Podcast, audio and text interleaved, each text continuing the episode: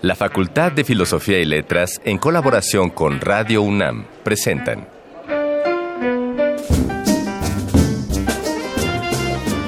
Lecturas de pasillo y debates de jardinera. Pensamientos de biblioteca y encuentros de ludoteca. Cátedras extraordinarias fuera del aula.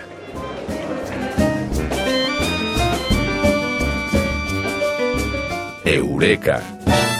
Un programa con filo, Sofía y letras.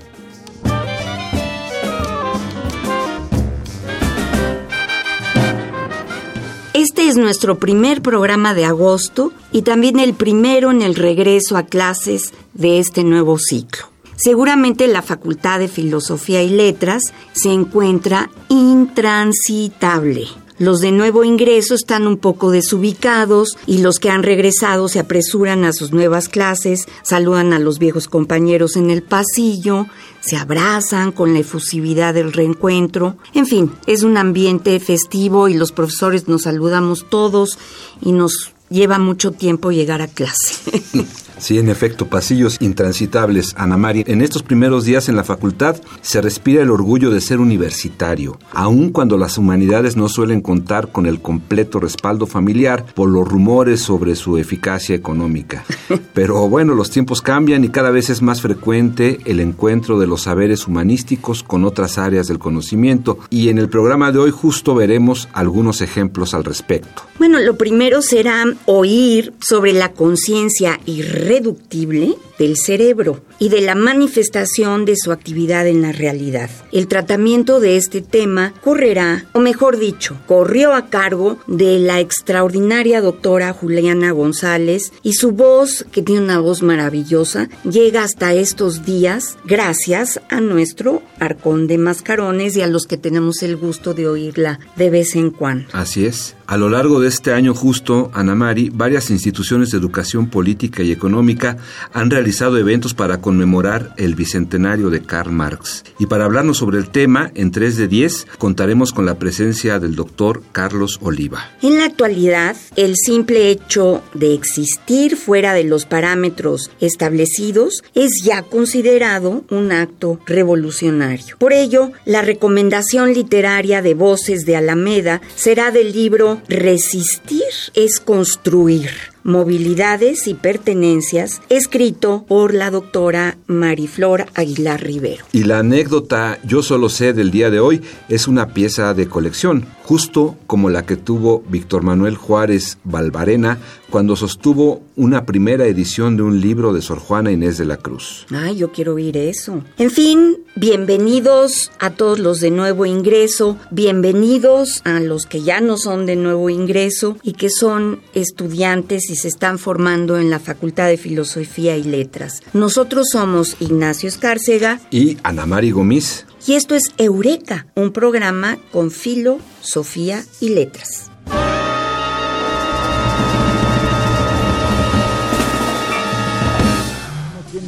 Este lánguido caer en brazos de una desconocida. Esta brutal tarea de matar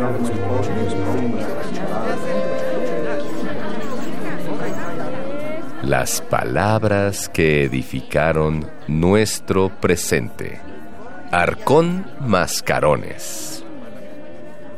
El audio extraído del Arcón Mascarones el día de hoy es un ejemplo muy claro de los alcances de la interdisciplina en voz de la doctora Juliana González, fundadora del Seminario de Investigaciones Éticas, ahora conocido como Programa Universitario de Bioética, en el que confluyen investigadores de diferentes entidades de la UNAM. La doctora Juliana es pionera en el país en los estudios que hacen converger la biociencia y las humanidades. Vamos a escucharla. Dado que no hay naturaleza desnuda de cultura, viene una consecuencia.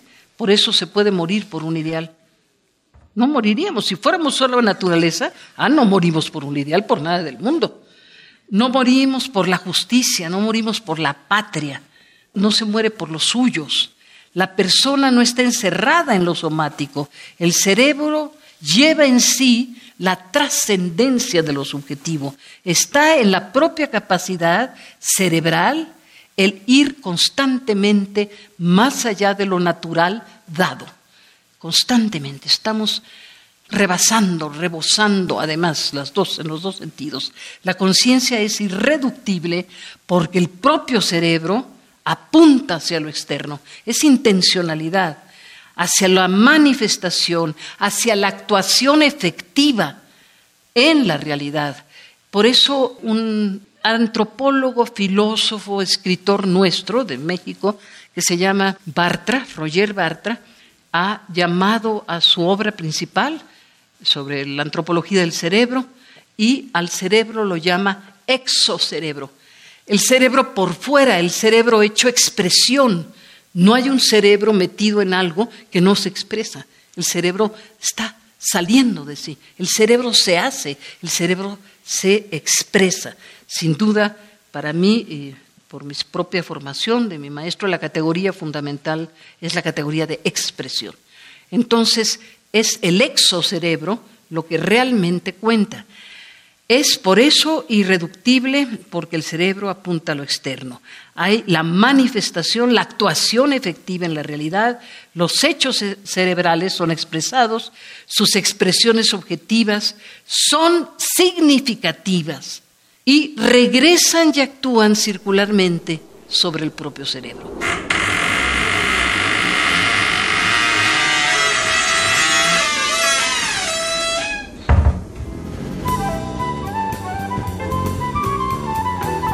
No siempre se dice todo lo que se sabe, pero este sí es el lugar. 3 de 10.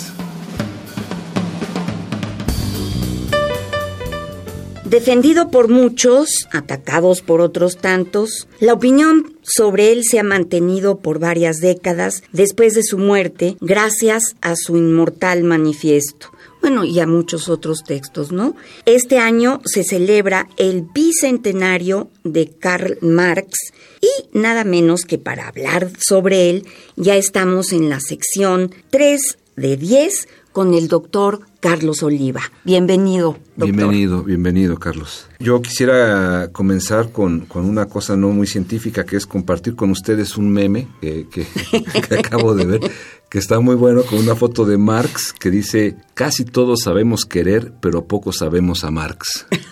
pero poco, poco sabemos a Marx. es, cierto, es, cierto, es cierto. Y pues Marx está en nuestra vida académica y en nuestra vida cotidiana de muchas maneras, doctor Carlos Oliva. ¿De qué, de cuál de esas maneras te gustaría entrar al tema? Bueno, quizá una buena entrada es seguir con el meme, ¿no?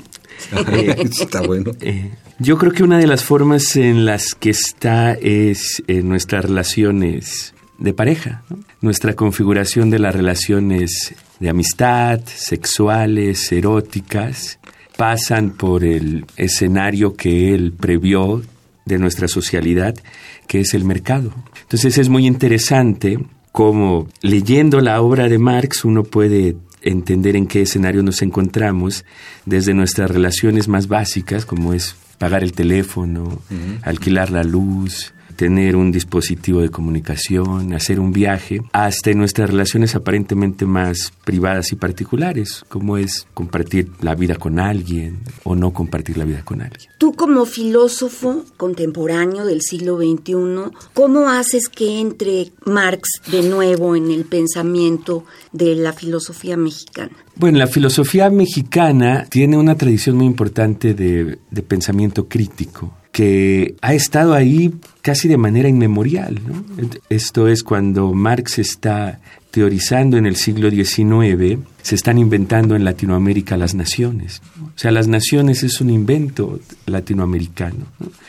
O sea, y eso es extraño. Los europeos fundan sus naciones a posteriori, ¿no? Incluso todavía tienen regímenes imperiales algunos de esos países. Y la formación de una nación es un hecho que tiene que ver con el mercado. Son identidades en juego, de intercambio, evanescentes, donde hay flujos de capital muy importante.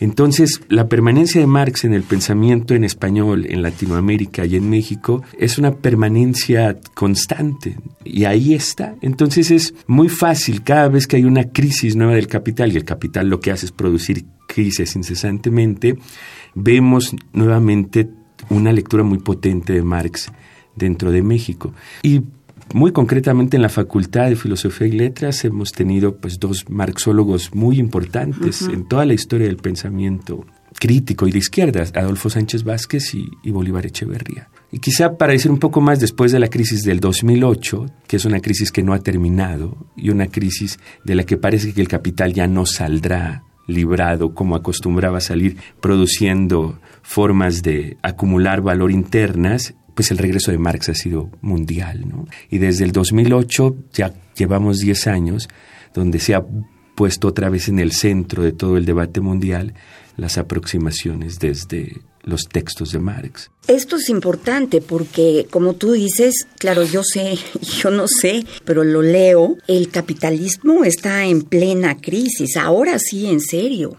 ¿Qué va a pasar, Carlos Oliva? Lo que hizo Marx es muy interesante porque Marx inventó, creo yo, frente a otras tradiciones de pensamiento crítico, una crítica muy particular, que es una crítica que se llama una crítica prognoscitiva o proyectiva. Esto es, se trata de descubrir en los elementos cotidianos lo que va a suceder para que no suceda. O sea, actuar para que no suceda. Yo creo que lo que Marx ya llega a ver en sus últimos trabajos, sobre todo el texto 3 del Capital que se publica después de que él muere, es que el capitalismo se va a desfondar de una forma crediticia y que no va a tener maneras de sostener la vida del ser humano. Y lo que es muy interesante es que nosotros tuvimos la fortuna de que eh, estuviera entre nosotros, no que se formara entre nosotros, Bolívar Echeverría, que otros grandes especialistas, como John Craniauskas, por ejemplo, un pensador inglés muy importante, han dicho que dentro de la historia del marxismo es el pensador más importante de lo que llamamos no las formas de valorización, sino de las formas naturales. Yo creo que lo que va a pasar es que vamos a tener que normarnos, y de manera muy apocalíptica, por un regreso a las formas naturales las formas vegetales, animales, eso nos va a tener que normar. Y la crisis la estamos viendo aquí, ¿no? Me preocupa un poco eso de, forma apocalíptica. a mí también me preocupa mucho. Hoy leí que en Wall Street están todos muy asustados, que algo está pasando. Sí, simplemente ver el tuit del día del presidente norteamericano nos demuestra que el apocalipsis está, más cerca de lo que creemos. y que además no va a suceder de manera total, sino que es una fragmentación situada y de la cual muchos de nosotros podemos no percibirla o estar todavía amparados en las mejores formas del capital. Esto de las formas institucionales, las formas de regulación interna, pero cada vez es más obvio que el azar del capital y de las formas destructivas del capital nos está alcanzando a todos. ¿Qué va a pasar?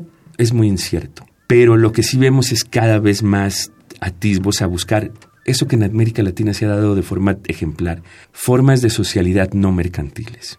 Eso no implica que el mercado va a desaparecer, pero que hay otras formas que son el trueque, el intercambio, el regalo, que no pasan por la mediación mercantil. Y yo creo que esas son las formas que van a abrir nuevas expectativas de relación. Es muy interesante lo que va a pasar con el amor con el erotismo, con el sexo, con las relaciones de identidad de pareja. ahí cómo está la cosa. Ahí cómo está la cosa. Porque eso lo vemos ahí, en las nuevas formas de relación, en las nuevas formas de socialidad. O sea, la crisis en general es una crisis que atraviesa todos los aspectos de la vida cotidiana. Y entonces vemos de manera muy ejemplar estos cambios de la socialidad, las nuevas formas de comunidad, las nuevas formas de familia, las nuevas formas de la masculinidad, del feminismo. Y eso lo vemos en todos nuestros ámbitos, ¿no? En nuestra universidad, en nuestra facultad. Totalmente. Oye, ¿y qué tanto de esto que nos comentas, Carlos, está presente en, digamos, desde el punto de vista de la, del análisis académico, de la crítica académica, pues digamos en los eventos conmemorativos alrededor del segundo centenario. Es complejo, eso es muy complejo. Yo, por ejemplo, hay un texto que a mí me gusta mucho que se publicó a partir de proyectos de investigación de la UNAM y de traducciones que se llama La tecnología del capital de Karl Marx. Y es una traducción de Bolívar Echeverría. Y él trabaja mm. sobre los manuscritos del 62 y 63. Cuando yo fui a la British Library y pedí los ejemplares, esperando que me iban a dar un libro, porque estas son 14 páginas, lo que Bolívar tradujo, me dieron 10 tomos. Y entonces cuando yo vi esos 10 ah, tomos... ¿qué pasó aquí? Sí, qué cosa. Le dije a Bolívar, ¿cómo hiciste un 14 páginas de estos 10 tomos? Y me dijo, bueno, o se lee o se hace la revolución. Y él me dijo que esa era una nueva forma de acercarse al marxismo, una forma fragmentaria. Me dijo que el marxismo asiático había avanzado muchísimo sobre eso. O sea, no una forma orgánica. Claro, deben de hacerse estudios holísticos y de las obras completas, pero él estaba más preocupado por este tipo de lecturas sobre Marx. Y yo ahí sí a la academia la veo todavía un poco rezagada. O sea, la veo todavía leyendo el gran corpus de toda la obra, de los tres tomos, de las obras críticas. Cuando, y no sale, no sale, pues. Cuando lo que se está demandando son lecturas de ejemplares como las que hacía Benjamin, o como las que hacía Rosa Luxemburgo, o el ensayismo de Bolívar Echeverría. O sea, Bolívar Echeverría es un gran ensayista que recupera, glosa. Yo creo que la academia todavía está un paso atrás de esa reactualización de Marx en la práctica cotidiana. Pero se va a dar, doctor Carlos Oliva, se tiene que dar, ¿no? Digo, finalmente uno no puede entender el mundo o la historia sin el materialismo histórico. Es como yo lo entendí y tendremos que volver a entenderlo desde ese punto de vista. En cuanto a los asiáticos, lo que tú decías, ¿cómo encajarían ahí los chinos que tienen un mercado capitalista? Sí, o sea, los flujos del capital vienen ya del oriente vienen ya de Asia. ¿no? O sea, el desplazamiento del capitalismo americano, y no se diga del capitalismo europeo, es muy claro. Y es muy importante la entrada de los capitales por el Pacífico. Y esa entrada por el Pacífico es la entrada por México. O sea, México es un lugar importantísimo para la reconfiguración del capital. Ahora, lo que pasa con China, lo que pasa con la India, lo que pasa con Japón, es que son culturas que resisten al capital, tienen formas no mercantiles internas, igual que Latinoamérica. Entonces, lo que va, los escenarios que vamos a ver son muy interesantes. O sea, el tipo de capitalismo que va a venir de Asia no es el tipo de capitalismo europeo ni norteamericano. Claro, es un capitalismo que tiene normas del capital, porque hemos visto cómo ha entrado y cómo avanza. Pero yo confío en que es un capitalismo que tiene que ceder ante otras formas. Por ejemplo, si uno está en Japón, ve cómo es una ciudad que se regula. O sea, yo cuando estaba en Tokio, yo decía, esto debió de haber sido la Ciudad de México. Qué maravilla, una ciudad ¿no? Con lagos, ¿no? O sea, una ciudad que respete la forma natural y que negocie con las formas mercantiles. Entonces, bueno, ahí está la Está bien mediado, es decir, no hay imposición ni violencia. Y, y uno puede ver que puede haber un conflicto, pero que el conflicto tiene una mediación, ¿no? En respeto a las formas naturales. Lo que no vemos, sobre todo en el capitalismo norteamericano. O sea, que se dio el capitalismo de la segunda mitad de posguerra del siglo XX, que es el capitalismo que avanzó y que también va a tener que encontrar sus formas de regularse, que no pueden ser las formas que está desatando la política norteamericana actual, porque son formas suicidas. ¿no? Suicidas y locas. Sí, y qué manera tan interesante de ver esto que nos comenta Carlos a través del paisaje urbano, porque pienso por aquí en, eh, es en Santa Fe. Eh, en el, ¿no? La muralla de Santa Fe, en donde de un lado de la calle tienes este primer mundo, tú entras al centro comercial de Santa Fe y dices, demonios, ¿dónde estoy? En la Ciudad de México no. Entonces, y del otro lado tienes las, las barracas. Exacto. Y la Ciudad de México, ahora lo de los temblores, nos empieza a poner que tenemos que regular, o sea, que tenemos que regular la ciudad. O sea, que la ciudad tiene que avanzar hacia otra forma de regulación con su forma natural, ¿no? con su ecosistema. Porque si no regulamos ese ecosistema, si no cedemos ante la naturalidad del ecosistema, el ecosistema va a acabar con nosotros. Eso es clarísimo. O sea, se tiene que detener el fracking, se tienen que sembrar árboles, tenemos que renunciar al automóvil, tenemos que llevar una vida barrial, tenemos que regresar a sembrar en el interior de la ciudad de algunas formas, porque caso contrario ya lo vimos, ¿no? Ay, qué barbaridad. Me deprime mucho cuando reviso este esto que es lo ideal con la realidad que tenemos, por ejemplo, ahí frente a Ciudad Universitaria del edificio este que Ay, qué horror. La voracidad de las inmobiliarias la que voracidad, no tiene, final. Ahora, Ciudad Universitaria es paradigmática porque pese a todo sigue mostrando un equilibrio. Y es un equilibrio ancestral, o sea, el, espacio abierto es el espacio trazado por las culturas mesoamericanas. Es ese espacio que aparentemente no está hecho para nada. Y ese espacio es un espacio muy natural para nosotros. Un espacio donde simplemente se deja crecer a la mm. naturaleza ahí. Y esa mediación de ciudad universitaria es ejemplar para la ciudad. Y hay que defenderla y hay que promoverla y hay que ver cómo se pueden regular los actos de convivencia a partir de una regulación básica con la naturaleza. ese espacio abierto de estirpe mesoamericana es un espacio muy sabio, ¿no? donde muestra cómo uno no tiene que intervenir No tiene que capitalizar, no tiene que valorizar, tiene que dejar el espacio abierto. Mm. Utilizas las rocas de lava, construyes con eso. Ay, desgraciadamente nos queda un minuto. Sí, se nos va volando, pero está increíble esta, esta reflexión, esta reflexión de Carlos, porque fíjate cómo el marxismo está más cerca de uno de lo que cree. Exacto, que lo puedes traer ahorita aquí a la Ciudad de México. Oye, Carlos, pues ha sido un gusto que nos, que nos hayas acompañado en esta breve charla y pues nos gustaría que nos recomendaras una rola. Sí, alguna. Pues, para seguir con lo del amor, ¿por qué no esa canción de Calle 13 que se llama No hay nadie como tú? Ah, buenísimo. Nos dejas perturbados. Okay. En general. Con mucha tarea. ¿eh? Con mucha tarea. Pues vámonos con, con Calle 13. Muchas gracias, Carlos.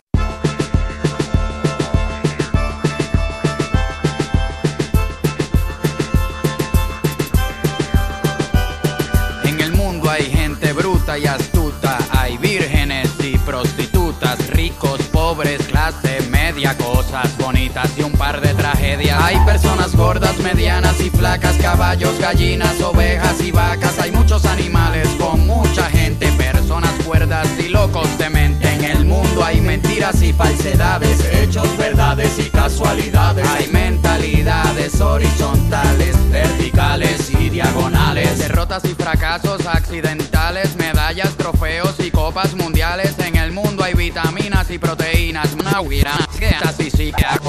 Hay árboles, ramas, hojas y flores. Hay muchas montañas de colores en el mundo. Hay decisiones divididas, entradas, salidas, debut, despedidas. Hay inocentes, hay homicidas, hay muchas bocas y poca comida. Hay gobernantes y presidentes, hay agua fría y agua caliente. En el mundo hay micrófonos y altoparlantes. Hay 6 mil millones de habitantes. Hay gente ordinaria y gente elegante, pero, pero, pero,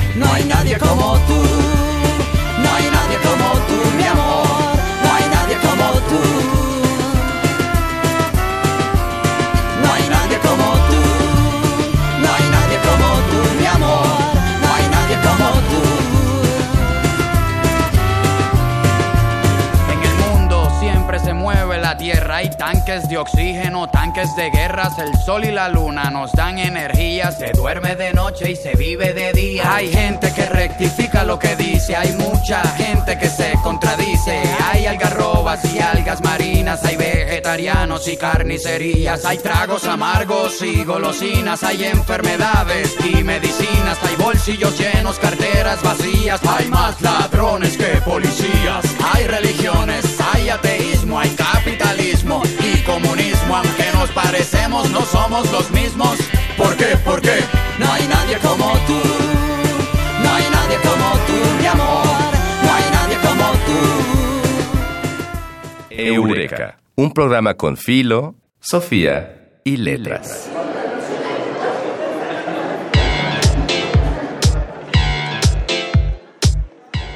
Voces de Alameda tu agenda radiofónica de la facultad.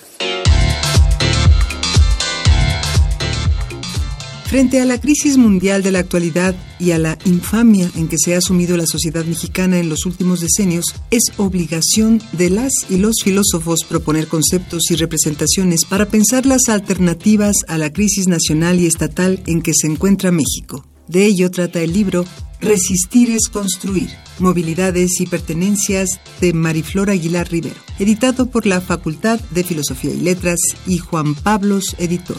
En él, la autora sostiene que hay un punto de encuentro entre las actitudes de resistencia como creación, construcción y permanencia. Incluso se presupone que hay una riqueza noceológica en quien resiste frente a quien huye y frente a quien, podríamos añadir, se ofrenda.